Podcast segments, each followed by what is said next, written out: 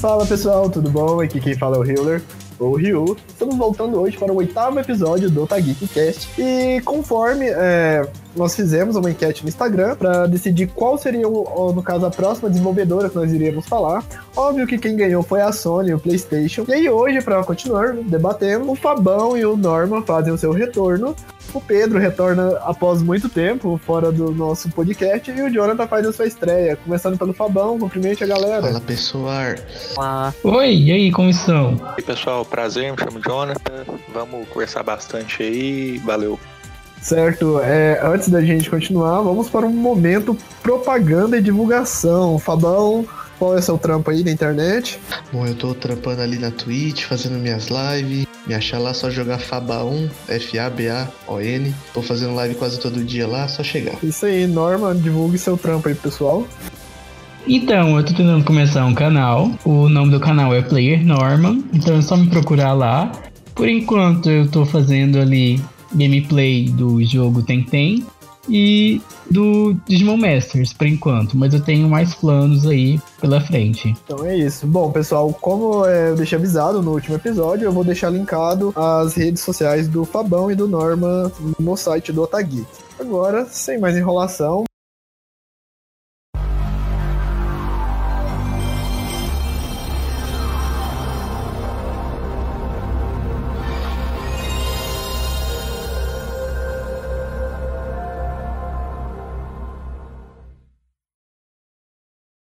vamos iniciar, no caso, esse podcast. Só que antes da gente falar dos consoles da Sony, é muito importante a gente falar um pouco da Sony e como que surgiu o PS1. Para quem não sabe, a Sony foi fundada em, em 1946. Naquela época, ela já era bem envolvida nesse mundo do entretenimento, porque ela já tinha estúdios de cinema, tinha estúdios de música, era envolvida na produção de VHS, Walkmans e TVs. A Sony, naquela época, ela jamais imaginaria que ela viria a trabalhar com consoles. E em 92, o engenheiro Ken Kutarigui, ele se aproximou da Nintendo para desenhar o software de áudio do Famicom, que é o Nintendinho de 8 bits que a gente citou no episódio anterior do especial da Nintendo, que é o primeiro console da Nintendo. É, e esse engenheiro ele criou um vínculo entre as duas gigantes japonesas, entre a Sony e a Nintendo. Porque o que aconteceu? A Nintendo ela queria um CD-ROM para o seu 16 bits e a Sony ela podia desenvolvê-lo. De quebra a Sony ainda ia fazer a sua estreia no setor já aliado a uma líder mercado que era a Nintendo na época, né? Só que por questões e divergências contratuais, o negócio acabou sendo cancelado, no caso. E aí, com o esboço do SNES de mão, que também foi negado pela SEGA, o engenheiro ele buscava alguma empresa, alguém que quisesse investir, no caso, nesse software. Aí esse projeto veio se tornar o PlayStation, assim, separado, né? O PlayStation. E aí eles venderam o projeto na época para a Sony para bater de frente com o Sega Saturn e depois com o Nintendo 64. 4. Não se sabe o motivo que houve, no caso, essa desavença entre as empresas, só que a Nintendo parece que ela não curtiu muito o fato da Sony ter direitos sobre os lucros dos games a nível mundial. Então, todo jogo que fosse lançado naquele CD, a Sony ia ter um alcance global em questão de lucros. Aí, outro ponto da discordância, assim, que é muito levantado, é que a Nintendo queria uma proteção contra cópia no disco, ficaria dentro de uma case de plástico, como se fosse um disquete, contendo o chip para verificação da autenticidade, enquanto a Sony ela já preferia a verificação direta no hardware e o disco sem case. E enfim, essa batalha entre as desenvolvedoras, ela deu muito ao E na época, e aí foi que nasceu o PlayStation 1. E aí o Fábio vai continuar agora apresentando um pouco sobre a história dele. Vamos começar com o nosso querido PlayStation, que foi lançado em 12 de 3 de 94. Chegou no Japão uma semana depois do Sega Saturno pelo preço de 37 mil ienes, algo como 390 dólares. A empresa tratava como o lançamento mais importante da Sony desde o Walkman, da década de 70. Os games disponíveis foram Kingsfield, Cream Crackers e como carro-chefe Ridge Racer. Periféricos incluíam o nosso saudosíssimo memory card, link cable e multitap, que para colocar vários controlinhos lá e outros. Na estratégia de ter muitos desenvolvedores consigo, eles facilitaram contratos ao máximo. Na ocasião já acumulavam mais de 100 na América e quase 300 no Japão. Foram enviadas mais de 700 unidades de desenvolvimento para o mundo todo. E alguns joguinhos que foram vendidos aí em número de milhares aí, o Gran Turismo 10.85 5 milhões, Final Fantasy VII 9.72 milhões, Gran Turismo 2 9.370 milhões, Resident Evil contando com é, Resident Evil, DualShock, Resident Evil Director's Cut, Tekken 3 entre outros. Isso aí, é, só cita a apresentação da E3 de 95. Ah, sim. Bom, em 11 do, é, 5 do 11, não, é em junho, 11 do 5 de 95, competindo com o Saturno e o risível Virtual, Virtual Boy, aquele que já falamos no outro podcast, em 97, foi lançado o DualShock, o controle com duas alavancas analógicas, que foi uma revolução da época, e um sistema de vibração interno com dois motores. E ficou aí por longo de 10 anos e foi descontinuado quando foi lançado o DualShock 2 aí, o PlayStation 2. É isso aí, o que vocês têm. Assim, você já, Fábio, já emenda e já fala sua experiência com o PS1. Nossa, eu tive PlayStation, foi o segundo console que eu tive. Nossa, eu joguei muito PlayStation, joguei muito Crash, todos eles até enjoar, que é mais Tekken 3 também, até liberar todos os personagens lá. Ah, foi, é, é muito saudoso falar do PlayStation. Foi praticamente minha infância inteira jogando esse danado aí. E você, Jonathan, qual foi a sua experiência do PS1 que você tem a, a comentar pro pessoal? Eu joguei muito PlayStation 1. Pra mim, assim, é uma lembrança de alegria misturada com nostalgia, né? Acho que isso acontece com todo mundo. E na época do PlayStation 1, cara, eu joguei demais Crash também. Pra mim, Crash e Gran Turismo foi um negócio assim de, de outro mundo. Até é engraçado a gente lembrar que na época, quando saiu o PlayStation 1, se a gente olhar hoje, né, pra geração que a gente já tem hoje, o gráfico era algo que para nós era inalcançável, né? Você olhava e falava, caramba, será que alguém vai conseguir? É, alguém vai superar isso? Superou, né? Mas assim, nostálgico, cara. Eu tava até é, essa semana mesmo, uma curiosidade, eu quase comprei aí aquele mini PlayStation 1, né? Que a Sony lançou agora, só que eu vi umas reviews e não sei, fiquei um pouquinho com o pezinho atrás, mas assim, a vontade de comprar foi forte, viu? Pra ter essa memória de volta, né? Assim, uma perguntinha. Você tava averiguando quanto que ele tava saindo? Só achei ele numa loja é, aqui na cidade que vende jogos. Não vou falar a loja, claro. mas enfim. É, achei por 249, cara. O preço me chamou muita atenção. Achei um tanto É, quanto preço- O barato. pessoal vende, assim, o pessoal vende nesses grupos de venda PS1 mais caro que isso, assim, usado geralmente. Então, achei aí em loja americanas, em uma outra loja que eu não tô lembrado, por 360 a 390. E lá na loja lacradinho 249. Aí já vem aquela pergunta básica do brasileiro, né? Se divide, o coração aperta, mas não comprei não. É isso aí. É normal o que você tem que dizer sobre o PS1, você chegou a jogar. Então, o PS1 foi o meu primeiro console, né? Então eu tenho um carinho muito grande por ele. Como todos ali citaram, o Crash foi um jogo assim icônico. Eu joguei muito Resident Evil, do 1 até o 3, Digimon, Final Fantasy VII, o Final Fantasy IX. Então o console assim é muito querido por mim. E você, Pedro, o que você tem a nos dizer, a dizer para os nossos ouvintes o que você acha do PS1, como foi a sua experiência na época? Conta aí pro pessoal. Olha, então, pra mim foi engraçado, porque o que aconteceu é, eu sempre fui da Nintendo. Então eu Igual comecei eu. com o 64. E aí eu fiquei, tipo, apaixonado, mas eu vi que tava todo mundo falando do Playstation. Falei, ah, tá bom, né? Legal, beleza. E aí já tinha saído o Playstation 2, tinha acabado de sair o Playstation 2. Minha irmã tava namorando um cara que tinha o Playstation 2. E aí eu joguei um pouco e falei, nah, tá bom. Aí eu falei, pai, mãe, pelo amor de Deus, me compre um Playstation. Só que eu comprei um. E aí eu e, tipo, eu fui atrás de vários jogos, e como a Nintendo sempre foi um jogo mais, mais família, né? Não tinha tanto RPG, tinha poucos. E aí eu acabei me apaixonando por RPG com o Playstation. Então eu tive os Final Fantasies, o Fire, Breath of Fire, é, tinha outros, agora eu não vou lembrar o nome deles. É, ai, tinha. Não era Chrono Trigger, era um que você ficava viajando no tempo.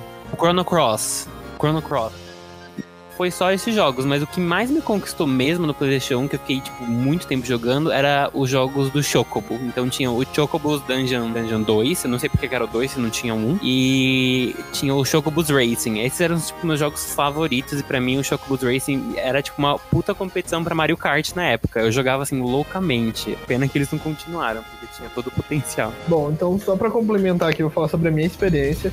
Eu nunca cheguei de fato a ter um PS1, então eu jogava quando ia na casa de amigos, assim.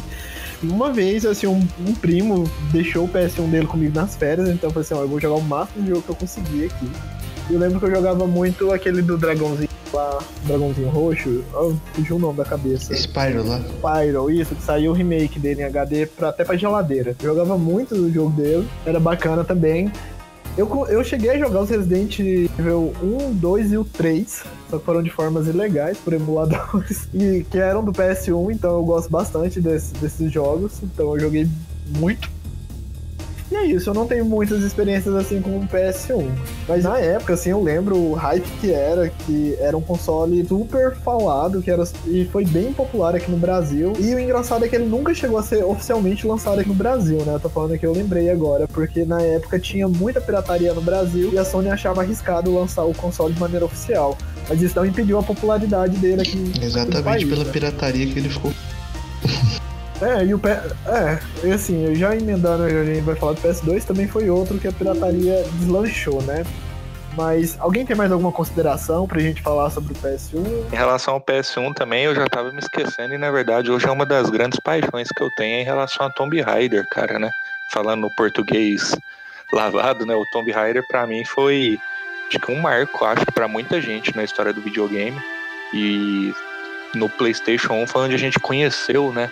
Lara Croft, todo aquele mundo ali de arqueolo, arqueologia e tudo mais. E até hoje é um dos jogos assim que eu gosto muito, cara, e num determinado momento até migrei pro concorrente por conta da, do exclusivo do Tomb Raider, né? Mas assim, lembra, lembrando dele lá atrás, no PlayStation 1, foi um jogo que me marcou bastante também. Pedro, você ia falar? É, não, é só comentar que é interessante, né? Tipo, ah, a gente tá falando das nossas memórias como PlayStation, mas a memória brasileira pro PlayStation 1 foi a da pirataria, porque pelo menos tipo, é, era inevitável você ter um PlayStation desbloqueado que você ia rodar os jogos. Eu acho que nem precisava desbloquear, não tenho certeza. Acho que era tipo, você já conseguia rodar.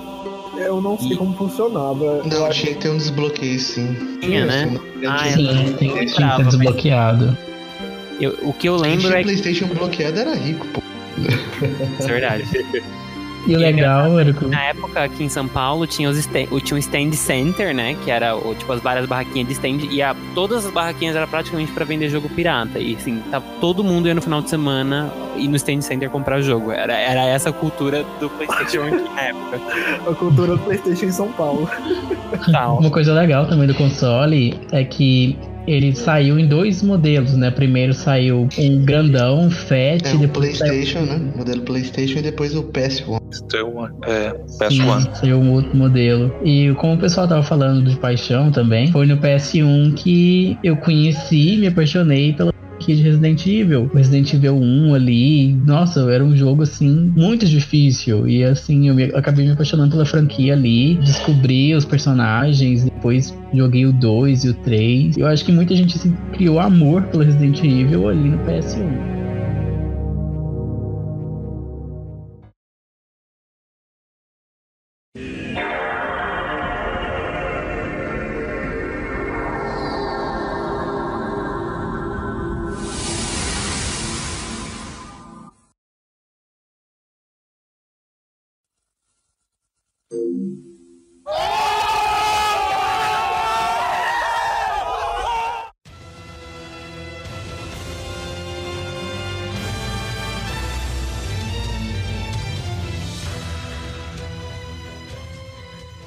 Pessoal, agora para a gente poder falar um pouquinho né, do PlayStation 2, que eu acho que é o queridinho de todo mundo aqui, né? Que eu acho que marcou muito né, a, é, a história de muitas pessoas.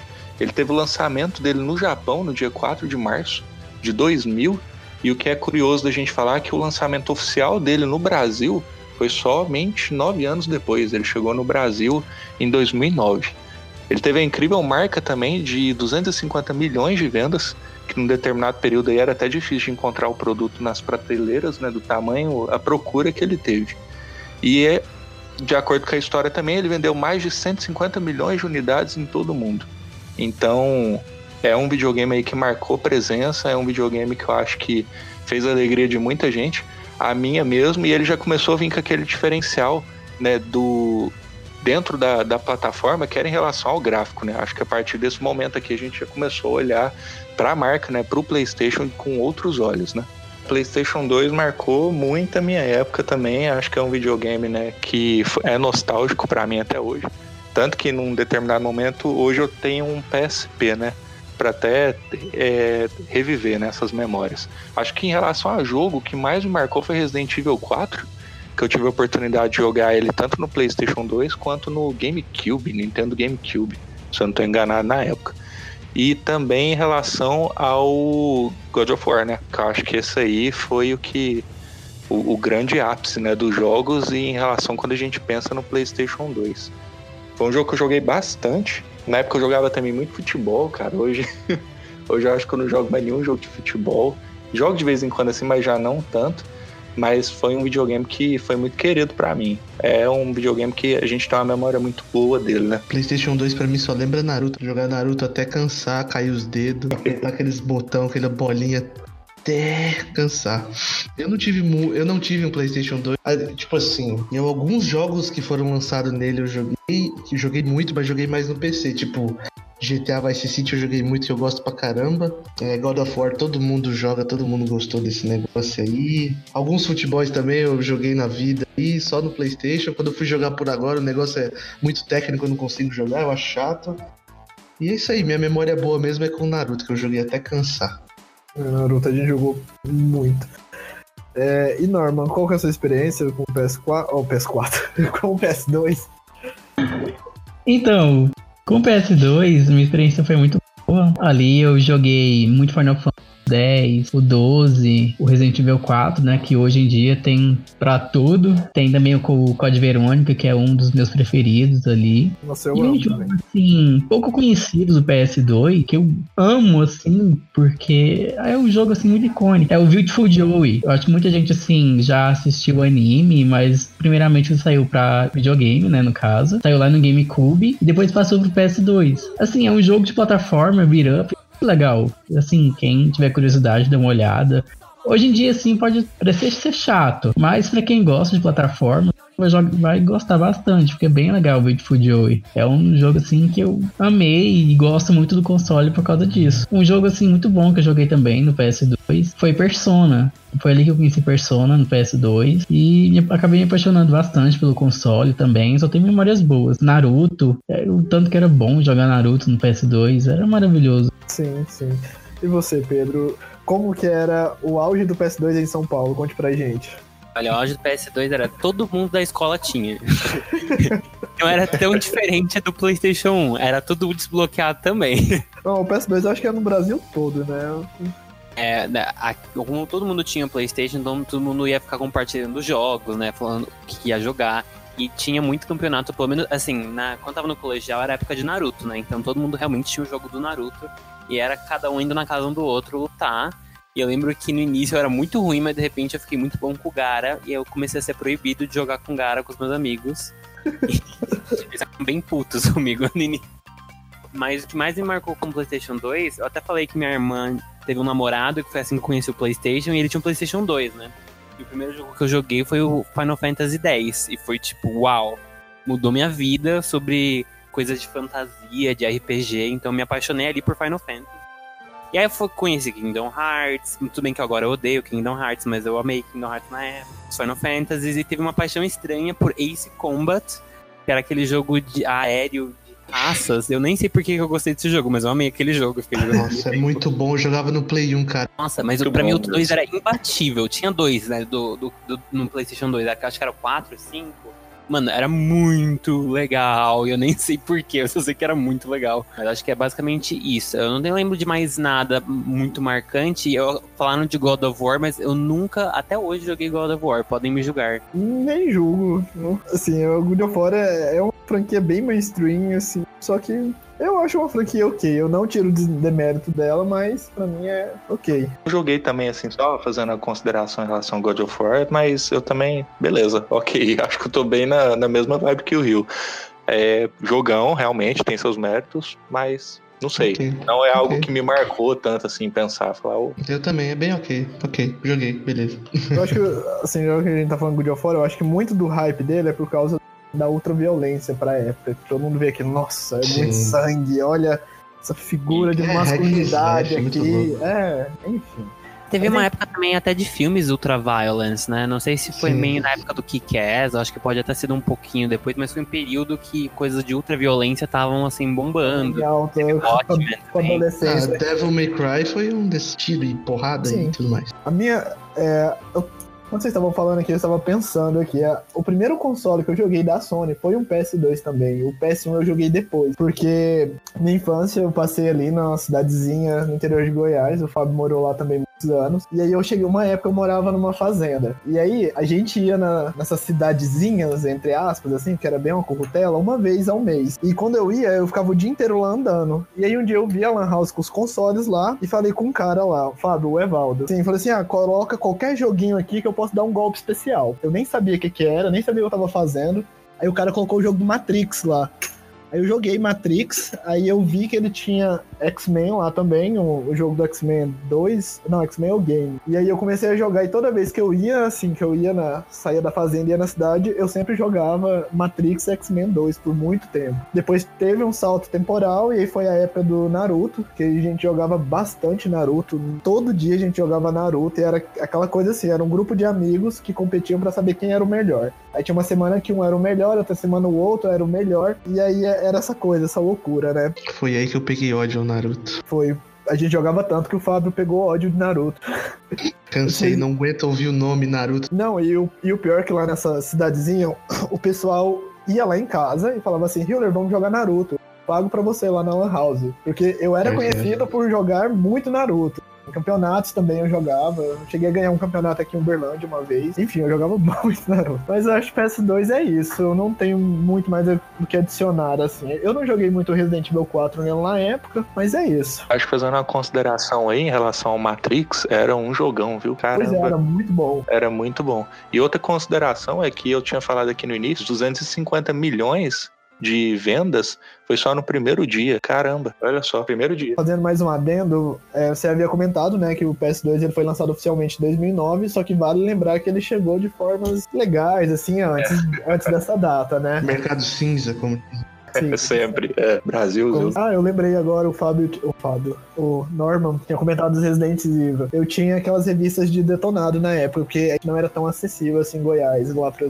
sei lá, 2005, 2006. E aí eu li as revistas dos detonados e tentava jogar o Code Verônica. Eu custei zerar ele a primeira vez, mas depois que eu zerei, eu senti uma satisfação tão grande. Ele, até hoje, é um dos Resident Evil que eu acho, assim, um dos meus favoritos. Ele pode ter uma mecânica meio travada ainda das câmeras, de herança dos Resident Evil 1, 2 e 3. Só que é um ótimo jogo. Tem o Code Verônica, é um jogo maravilhoso. Aquele espírito, né, lá do Resident, dos Residentes antigos, do 1 até o 3. E ele era muito difícil. Em comparação com o 4, ele era muito mais difícil que o 4. Porque o 4 era mais Sim. daquela ação. E no Sim. Code Verônica você tinha todo um. aquele monte de puzzle, tinha. Munição escassa. Sim, era muito difícil mesmo. Era o Survival, Horror Survivor, né? Sim, é um jogo muito bom até hoje. Mas enfim, essas foram as minhas considerações. Se alguém não tiver mais nada, é... Norman, você pode anunciar o PS3.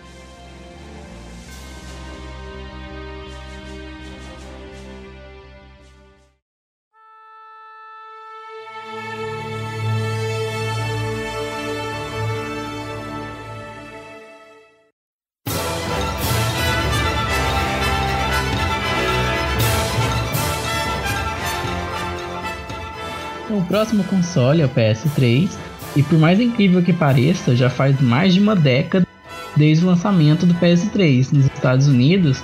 Foi no dia 17 de novembro de 2006 que o PS3 deu as caras.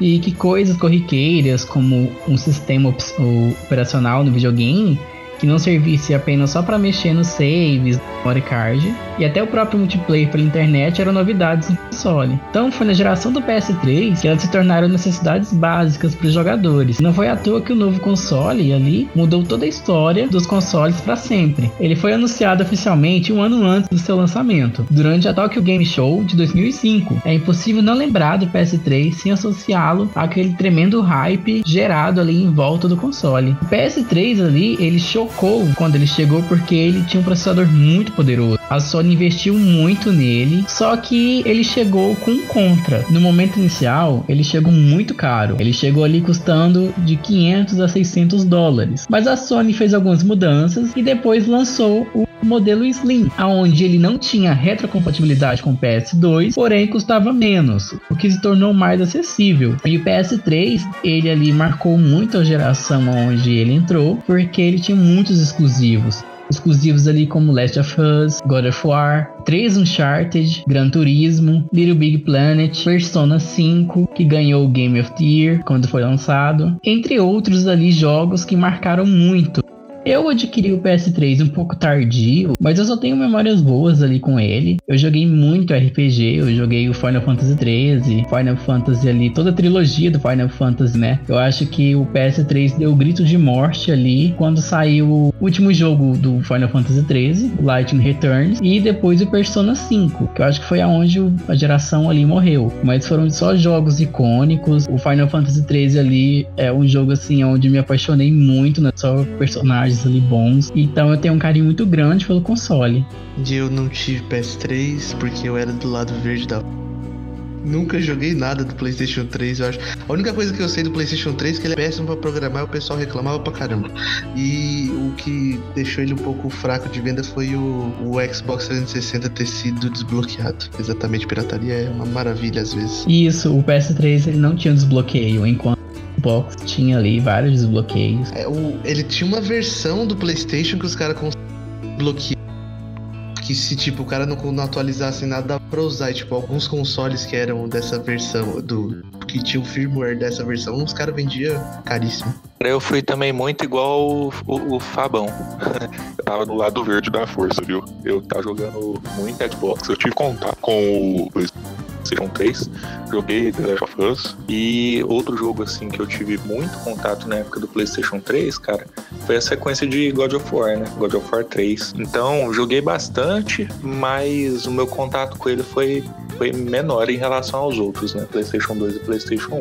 Mas assim, que me marcou muito em primeiro contato foi ter jogado The Last of Us. Eu acho que aí foi um jogo que desbancou muita coisa aí, trouxe um universo pra gente aí que até então era caramba, muito novo, assim. Pouco conhecido, né? Explorado. Foi uma dinâmica diferente pra gente. Pedro, eu vou pular a sua vez, porque eu invoco a carta Glória Pires também. Eu não tive PS3. Aí, não, eu não tenho nada a falar mesmo, não, porque eu nunca tive, nunca tive PS3. Eu quase não joguei nenhum jogo. Eu acho que eu joguei só um Video of War. Então é isso. Não tenho o que falar. Então, no PS3 tinha um problema, assim, que alguns jogos, na época que saíam tanto para ele como o Xbox 360, eles sofriam um pouquinho ali de perda nos gráficos. Tanto que jogos como Bayonetta, o pessoal fazia review separado.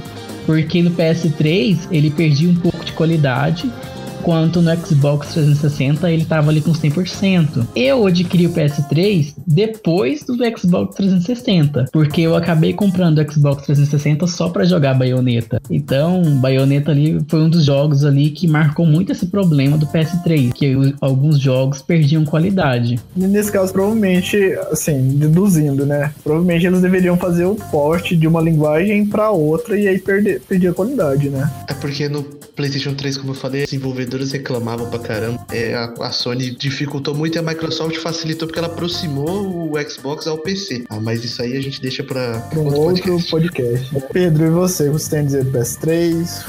Olha, na verdade, mais ou menos o mesmo que todo mundo, porque eu não tive um PlayStation 3. E eu não. Na verdade, eu lembro que eu tava meio fascinado com a Nintendo de novo na época, com o Wii, o Wii U. Eu tava botando fé no Wii U na época, né? Deixa eu. Igual eu. Nada. Inocente. Mas enfim, e o PlayStation 3 não tinha me chamado a atenção. Ele, tipo, geralmente você vê os exclusivos do que tá chamando a atenção e não, não me chamou assim. Mais pra frente ele começou a ter essas histórias, esses jogos que eram mais focados em histórias, né? Então teve o Heavy Rain. Heavy Rain foi o que, tipo, nossa, quase, quase me fez comprar ou pegar emprestado de um amigo para jogar. Mas acabei acompanhando mais pelo YouTube mesmo.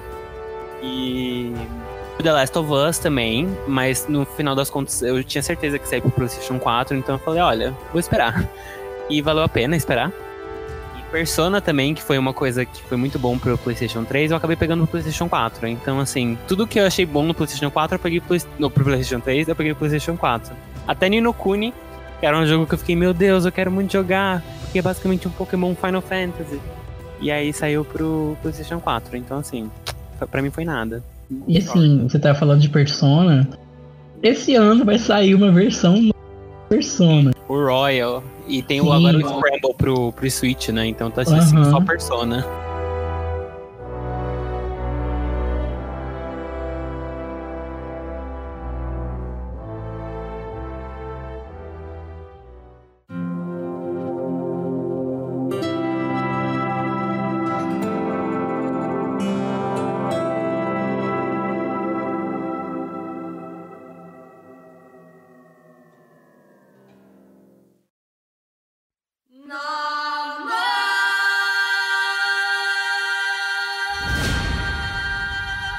Então, continuando aqui na nossa trajetória, temos o PlayStation 4, né, que todo mundo conhece muito bem.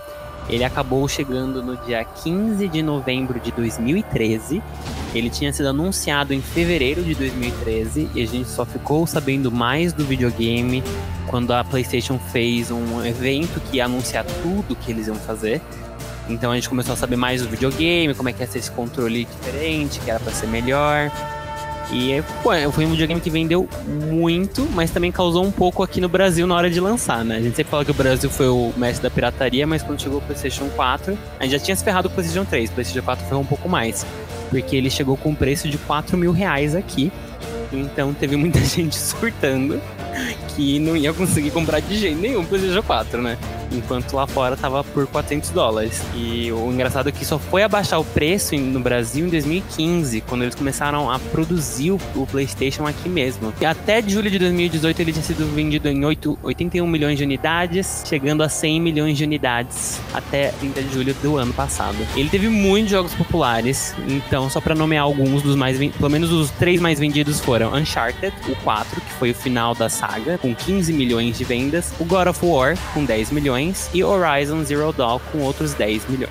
Claro que a gente teve vários outros jogos que entram na lista de, dos milhões e milhões vendidos, como o Last of Us de novo, a versão Remaster vendeu muito também. O claramente o Spider-Man que voltou com tudo, temos The Witcher, GTA que nunca fica de fora dessa lista e entre outros jogos famosos. Para mim, o PlayStation 4 foi assim tão apaixonante quanto os primeiros PlayStations. Teve muito jogo bom. Ele, o meu PlayStation está aqui na minha frente, esse amado, com muitos jogos bons ainda. Então parece que não tem fim a quantidade. Tanto é que eu comprei agora Control, que é o jogo que eu achei que ia ser só sobre superpoderes, etc. Mas na verdade é bem de terror, então eu não tô jogando ele tanto sem ser de manhã. E continuo jogando todos os joguinhos indies que a PlayStation agora tá fazendo, né? Porque o jogo indie tá na moda. Bom, eu não tenho muito a falar assim, eu já vou invocar minha carta do silêncio. Não tive um PS4 porque eu sou um nintendista. Tive um Xbox, mas isso a gente fala no próximo episódio. Então eu não joguei muitos jogos também no PS4. O que joguei foi esses de lutas, assim, que é multiplataformas, igual o Injustice, os Naruto, os Ultimate Ninja Storms. Então eu não, não tive experiências com seus exclusivos, né? E querendo ou não, às vezes é um preço a se sacrificar quando você é um ser nintendista. Então, eu ainda, quando saiu o PlayStation 4, eu ainda tava do lado verde da força, né? Eu continuava com o Xbox. Mas eu cheguei a comprar o PlayStation 4 e tive contato com The Last of Us. Zerei o jogo de novo no PlayStation 4, muito bom. E pra mim, assim, o que me marcou de ter jogado agora nesses últimos tempos no, no PlayStation 4 foi o Homem-Aranha, que pra mim foi um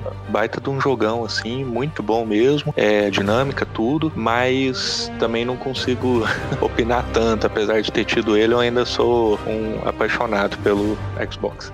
E você, Norma? Você tem um PS4 que você tem para compartilhar com o pessoal? Então, eu tenho meu PS4 console assim que eu mais amo. Eu acho que foi pela história de quando eu adquiri meu PS4, porque foi assim, uma verdadeira quest, de dores, curtos, porque assim, eu tava no meu final da primeira graduação tava para defender o TCC na outra semana. Comprei ele na semana anterior da defesa do TCC. Então foi surto por causa do TCC e foi surto para comprar. Eu comprei ele em catalão, aí eu tive alguns problemas aí com as lojas, tá nome, né? O processo pode vir.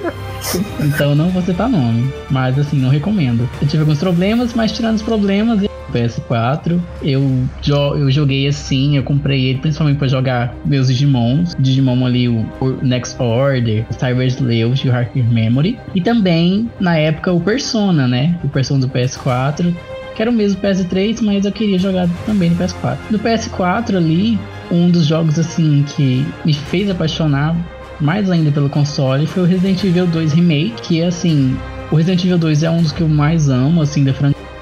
E o remake dele me fez renovar essa paixão. Esse ano sai o remake do 3, então assim, eu tô muito ansioso. PS4 assim vai seguir esse ano vivo, né? Eu espero que muito bem antes do PS5. E é isso, é o meu console assim amado. E também no PS4 foi onde eu conheci uma franquia assim de jogos que eu amo muito. Uma franquia assim meio desconhecida, que é a Hyper Dimension Neptunia, qual assim eu achei muito legal, porque é um RPG bem diferente. A história que gira em torno dele é a personificação da Guerra dos Consoles. É o RPG onde você tem as quatro nações ali, onde cada uma é um console, né? E tem suas deuses representantes ali. Assim, é muito legal, porque é um RPG assim bem diferente. Eu recomendo assim dar uma olhadinha depois e é isso aí sobre o PS4 que eu tenho para falar. Bom, então, antes da gente fazer as considerações finais, eu só vou passar algumas informações aqui. O PS5 ele vai ser lançado ainda esse ano, né? Só que não tem data de lançamento, né? Correto? É, feriados, eu acho que vai ser os feriados do final do ano. Os caras vão colocar holidays. É, ali assim, antes do, do Natal ali, assim, vai sair. Eles lançam nação de graça, né? O pessoal consegue comprar no Natal, mais ou menos isso, um negócio assim. Isso, com certeza vai ser ali perto da Black, na Black Friday. Sim, é, isso mesmo. Durante a nossa pesquisa para montar o podcast, eu vi uma matéria de ontem que a Sony ela registrou uma nova patente para o PS5 para uma ferramenta que vai permitir, parece, que o console rode múltiplos jogos ao mesmo tempo. Você está jogando algum jogo, você vai poder minimizar ele e passar para um outro. Ou você está jogando algum jogo offline, vai poder já trocar para um online se um colega te chamar ali. Vai, pelo visto, ele vai ter uma dinâmica bem fluida para essa transição entre jogos. E por hora nós não temos muitas informações, a maioria das coisas reveladas são patentes e muitas patentes eles lançam só para a imprensa acompanhar e depois eles descartam elas às vezes não tem nada a ver. E a maioria das informações são rumores, então a gente não quis é, fazer a questão de levantar aqui. Mas então, eu não tenho muito o falar, porque eu sou nintendista, então não é meu local de fala eu não tenho considerações para falar da Sony. É, em relação a essas considerações, assim, ao que já vazou de informação, já tem alguma estimativa de quanto que ele possa chegar aqui no Brasil? Ou quanto que ele vai sair, assim, um valor? Eu não sei, eu não vi durante a pesquisa. Quando eu vi, eu vi uma especulação assim, podia chegar 4 mil a 500, a mais ou menos aí, por aí, esse preço. Atingindo no máximo 6 mil. no máximo, assim. Misericórdia. Comprar uma moto, uma bis. É assim, vai Mas ser o é preço de um PC gamer. Vai, vai. É complicado, né? Mas que nem na gringa lá nos Estados Unidos ele vai sair por volta dos 500 dólares por aí. É, Pedro, você tem mais alguma consideração? Olha, não sei. Sobre o PlayStation 5 eu não, não, não tenho nada a pensar agora. Só os rumores eu tô achando tudo bem, ok? Se é isso que eles estão inovando. É porque uma coisa que eu, eu, sempre acho da PlayStation que eu não acho que vale tanto a pena, assim, porque a gente tá chegando num ponto da tecnologia que, ah, tudo bem, gráficos realistas, gráficos realistas e, nossa, super potência pra ver uma coisa muito bela, mas ó, a gente viu Red Dead Redemption, o 2. Nossa, incrível os gráficos, meu Deus, e tipo, Só gráfico. Porque é. no final das contas era um jogo que no, no início abalou e depois ficou tipo, whatever, ninguém se importou mais tanto. Então, tipo, a Nintendo, ela ainda tá como sempre, na verdade, ela sempre pelo menos traz alguma questão muito mais nova. E eu acho que isso tá fazendo uma diferença mais agora, porque o pessoal tá meio cansando. Tanto é que a empresa de. não a empresa em si, mas o mercado de jogos indie tá muito bombando, porque o pessoal tá meio. Tá bom, a gente quer jogos diferentes, jogos legais, e por isso que tá tendo os ninjas, e tá todo mundo investindo em trazer essas empresas mais independentes, porque elas não estão focando em inovação, né? Mais na experiência, é verdade, sabe? Então... Isso é então verdade. Isso que o Pedro falou, acho que eu dou muita, eu acho, não, eu dou muita razão para ele, né?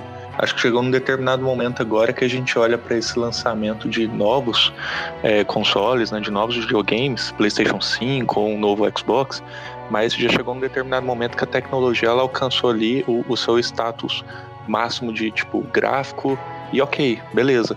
Tanto que se a gente for relembrar, quando surgiu a conversa né, de PlayStation 5 Pro ou Xbox Project Scorpion, né, para um, um assunto para outro momento também, é, começou muito aquela conversa, né, de que ah, para você ter esse videogame e rodar ele tranquilo, de uma forma legal, que a experiência vai ser muito boa, você tinha que ter uma televisão 4K. Então, assim, É, eu acho que maior parte das pessoas não espera isso, né? Ah, eu tô comprando um videogame que é muito caro, eu ainda tenho que investir numa televisão também que é muito cara.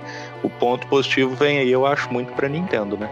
Que também pode ser uma conversa para um outro momento, né? Que realmente inova, assim, inova de uma forma muito bem feita, né? Muito assertiva. É, o que você falou, Jonathan, tá certo, porque tanto que quando lançou o do Switch até agora, do lançamento até agora, ele vendeu estimativas, vendeu muito mais que o Xbox One já. Então, tipo assim, inovação tá sendo um fator principal. Só complementando o que a gente já havia citado no Otageek especial da Nintendo, que é o sétimo episódio, inclusive, que quem não ouviu, acesse o site para ouvir nós falamos justamente sobre isso, que a Nintendo já tirou a pecinha dela ali do tabuleiro das desenvolvedoras e ela sabe que o mercado dela não é esse de melhores gráficos, de ter esse tipo de qualidade, assim, porque ela sabe que os seus jogadores, assim, o seu nicho tá em quem já joga suas franquias. E quem não quer jogar suas franquias não se importa muito com esse negócio de gráfico. Mas também uma coisa assim, só para fazer uma comparação. Eu acho que esse negócio de ligar para gráfico é muito por geração. Por exemplo, o meu irmão tem 20 anos e para ele, ele mede a qualidade de um jogo pelos gráficos. Os amiguinhos dele, eles vão jogar isso assim, nossa, que gráfico massa e tal, tal, tal. Eles não vão ver o enredo do jogo igual a gente que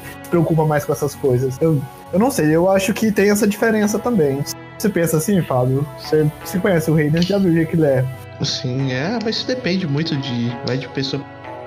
Mas com certeza, é porque, é, você tá vendo aí, ó, vamos pegar agora celular, o Free Fire. Aquilo lá tem um gráfico péssimo, se for levar em consideração isso, e o negócio tá estourando, igual todo mundo joga esse negócio aí então, tipo assim. É, é muito É, é muito relativo. É muito relativo. Eu acho que o que tá pegando. Que, tipo assim, para o pessoal que se intitula gamer mesmo, o que tá rolando é inovação. O pessoal tá pegando inovação, mas eu acho que o console de mesa, o PC, esses negócios, não vai acabar. Nunca. Eu acho que vai continuar. Tipo assim, mesmo que se unam lá na frente no negócio só, eu, mas ainda vai ter o controlinho na mão e uma, uma tela e um joguinho para você fazer, para jogar. Então, só, só pra complementar, eu acho que varia bastante mesmo. Porque eu tô pensando, tem Fortnite. Fortnite também foi outro que bombou muito. Ele tem gráficos bonitos, mas ele não é exagerado. Uma coisa que, até que, pelo que eu tava vendo umas análises estavam uhum. falando, antes dele teve o PUBG, né? Que era os gráficos mais realistas. E aí ele perdeu a clientela por causa. Muitas análises falam que é por causa dos gráficos mais chamativos do Fortnite, não por serem mais realistas, mas parece que falam com a geração em si. Então acho que é o jeito de como o jogo é tratado. Então eles podem até ser vendidos meio que culturalmente, que gráfico e qualidade de imagem é tal coisa, mas acho que depois isso meio que morre. Tanto é que a gente também viu Undertale, né? Undertale foi o que começou a trazer o mundo indie pra tona, e eles viram que, ó, realmente dá pra ganhar um dinheiro com esses jogos. desenvolvedores, né? O Fortnite mesmo pegou a criançada, né? cores, tiros coloridos e não sei o que, mistura é, é, Marvel com negócio, eles fazem várias fusões de vez em quando, colocaram o John Wick, colocou é, eu ia Batman, falar e tipo assim, os caras, os moleques ficam tudo doido, né? Ainda mais tem os streamers aí, que nem o Ninja, que o cara tem uma legião de gente que segue ele aí. Tipo, o negócio vai ficando mais famoso, mais famoso e estoura. Cara, o PUBG, ele é muito mais focado no ele é bem mais realista. Acho que pega mais o pessoal que gosta mais de jogar. É, colocar uma tática, fazer um time. E o, o Fortnite é mais o cara se divertir mesmo. Acho que mesmo tendo jogadores pro players. Isso que o Fábio falou, dou muita razão, e que o Pedro falou também. Acho que hoje, na verdade, essas indústrias elas, elas têm uma, né, uma pesquisa muito aprofundada, né? Em quem é o nicho delas, quem que é esse público. Fortnite mesmo, igual o Fabão falou. É, hoje a gente consegue, eu não jogo, mas eu vejo ah, que você tem skins para, não sei se é assim que fala, mas para poder pôr um personagem da Marvel no meio do jogo. Então isso chama atenção, eles estão sabendo lidar, né, com o cliente, com quem que é o público deles. E isso traz retorno, né? Traz venda. Tanto que é interessante da gente falar de gráfico, porque tava agora para ser lançado, eu acho, em março, né, desse ano, o, o, jogo lá do Avengers, né? O novo Marvel. E aí, novo Vingadores, né? Que ia sair pra Xbox, PlayStation. E aí, de novo, eles voltaram para trás. E acho que muito porque essa é uma, é uma, é uma, conversa que a gente vai ter e vai ser um loop eterno, né? Realmente, assim, de pessoas que se importam pro gráfico ou pra experiência em si, né? De usabilidade do jogo. Mas isso é interessante, essa análise. A gente nem entrou na briga de fanboy ainda. Sim. Bom, gente, eu acho que nós podemos fazer depois um podcast só pra falar sobre crianças jogando Battle Royale e qualidade gráfica desses jogos. Porque o nosso podcast já tem um tempinho e Uma coisa aqui que o Norman avisou no chat, nós esquecemos de falar dos portáteis da Sony, então vamos dar as considerações bem breve aqui. Eu queria falar que, para quem não sabe, a Sony não teve dois portáteis e sim três. Você levar em consideração um Xperia que ela lançou, que ele emulava jogos de PS1 e tinha uma loja online que você tinha que comprar os jogos, e eram só alguns que rodavam, e esse celular tinha um Android 2.5, se eu não me engano, não era nem o 4. E com o tempo o pessoal desbloqueou esse celular e você podia jogar qualquer jogo de PS1, só que a Sony nem atualizou o Android dele e não investiu. Foi só um protótipo. Alguém quer falar sobre a história do PSP e depois passar pro Vita? Eu, eu começo aí, eu tive. Eu tenho um PSP, na verdade, e eu gosto, é legal. Eu tenho até alguns jogos é, da mídia física mesmo. Tem o Mega Man, tem o Manhunt em mídia física. É um, é um bom portátil, né? PS Vita eu não tive a oportunidade oportunidade de jogar, eu achei interessante esse seu comentário agora, Rio, que eu não sabia dessa, dessa história do Xperia. Legal. Sim, a Sony tinha. É só pra eu complementar aqui, eu também tive um PSP, eu jogava muito o Naruto, porque o Naruto do PS2 e até Ultimate Ninja 5, que era aqui no ocidente, e Ultimate Ninja 6, que é a continuação do último que saiu pro PS2, saiu só pro PSP. E aí eu jogava para poder ter aqueles personagens exclusivos, igual tinha Conan, tinha o Pen, que não tinha no último título do PS2. E aí eu joguei o Digimon também, muito do PSP. E é isso. Eu já passo a peteca já. E o que vocês têm a dizer do PSP? PS Vita eu não tive. O Norman teve. Eu acho que ele pode falar melhor pra gente. Então, eu tive um PSP. Só que meu PSP era desbloqueado, né? Porque no, no, na época do PSP ali eu não tinha recursos para comprar as mídias físicas. Ali sim, foi um console portátil assim, bem legal. Eu gostava bastante dele. Joguei Naruto, joguei Kingdom Hearts. Kingdom Hearts dele ali era uma história totalmente nova, com personagens diferentes lá do do 1 e do 2, do PS2. Então, assim, pra você entender muita coisa dos primeiros jogos, você tinha que jogar o do PSP. No PSP você tinha ali Digimon, dois Digimons, que era o Digimon World, Digitais, e o Digimon Adventure, e RPG. Era um console, assim, portátil muito bom. E também o PS Vita tinha um probleminha que, é assim, ele foi lançado sem muito investimento, eu acho que da Sony, porque tinha alguns exclusivos ali e só. Eu mesmo comprei o PS Vita só para jogar Digimon Cyber Sleuth, que ia sair na época, e jogar ali Hyperdimension Neptunia. Só. Depois que eu joguei esses jogos, meu PS Vita controle do PS4. E tá nisso. Eu acho que foi um portátil ali que, infelizmente, nasceu morto. Ô, Norman, a nível de curiosidade, acho que como você teve o PS Vita, é capaz você vai é, ter alguma informação em relação a ele. É, eu ouvi dizer uma vez, eu, eu não cheguei a ler também, que ele tinha um, uma entrada, né? Um botão diferente para uma entrada que na verdade a Sony nunca lançou, né? Nunca foi utilizado. Tem algo disso mesmo? Uma entrada? Diz que teve, num, teve um dos, dos PS Vitas, eu não sei se teve um, mais de um modelo, mas ele tinha uma entrada em cima dele com uma entrada diferente, com uma escrita lá em inglês, mas a Sony nunca falou para que que servia e ninguém nunca conseguiu utilizar. Teve mais de um modelo, o meu modelo foi o último assim que saiu, então nele mesmo, aqui não tem nenhuma entrada assim, mas eu não sei se dizer dos outros, pode ser que tenham sim, porque tem muita coisa aqui que eu nem sei assim para que que serve muito, tem aqui do lado. Nem a Sony deve saber. Sim, eu acho que é uma coisa assim que nem a Sony mesmo sabe. A Sony é cheia de lançar as patentes e não usar nada. Muita Sim, eu acho, eu acho que essa entrada que você falou pode ter saído lá no, no primeiro ali no FET. É verdade, nos primeiros. Não, vou, vou pesquisar. Sei lá, assim, honestamente, eu até, o número de vendas fala por si, eu acho. Eles não chamaram muita atenção. Não sei, pra mim nunca foi muito atrativo o PSP nem nada. Mas Nintendo DS sempre foi muito vitorioso em tudo que ele fazia.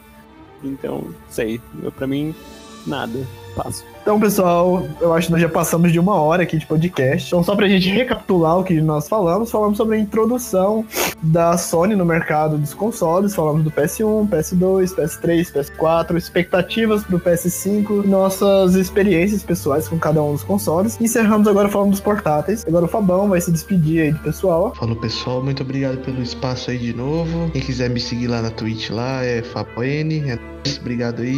Quem sabe uma próxima tamo aí de novo. Pessoal, obrigado pela oportunidade também. Obrigado, Rio, pessoal, todo mundo. E ansioso pela próxima oportunidade para a gente poder falar um pouquinho também de Xbox, hein? Então, novamente, obrigado pelo espaço. Foi muito bom falar sobre a Sony, porque eu sou sonista. Então, assim, Sony eu amo a marca e seus consoles. E no mais, assim, foi muito divertido. E quem quiser me seguir, pode seguir no canal, né, no YouTube, Player Norman, e no Instagram também, que é o mesmo user. E muito obrigado e até uma próxima. Bom, gente, obrigado pelo convite, foi ótimo participar. Nem parece que faz tanto tempo que eu participei do Globo de Ouro. Quem quiser me seguir, não vai conseguir me seguir porque eu não vou passar nada. Tchau. Então é isso, pessoal. Bom, você ouviu esse podcast até aqui, eu agradeço pela sua participação também, né? Mesmo sendo ouvinte. Fiquem ligados no Otageek e até o próximo Otageek Cast. Falou!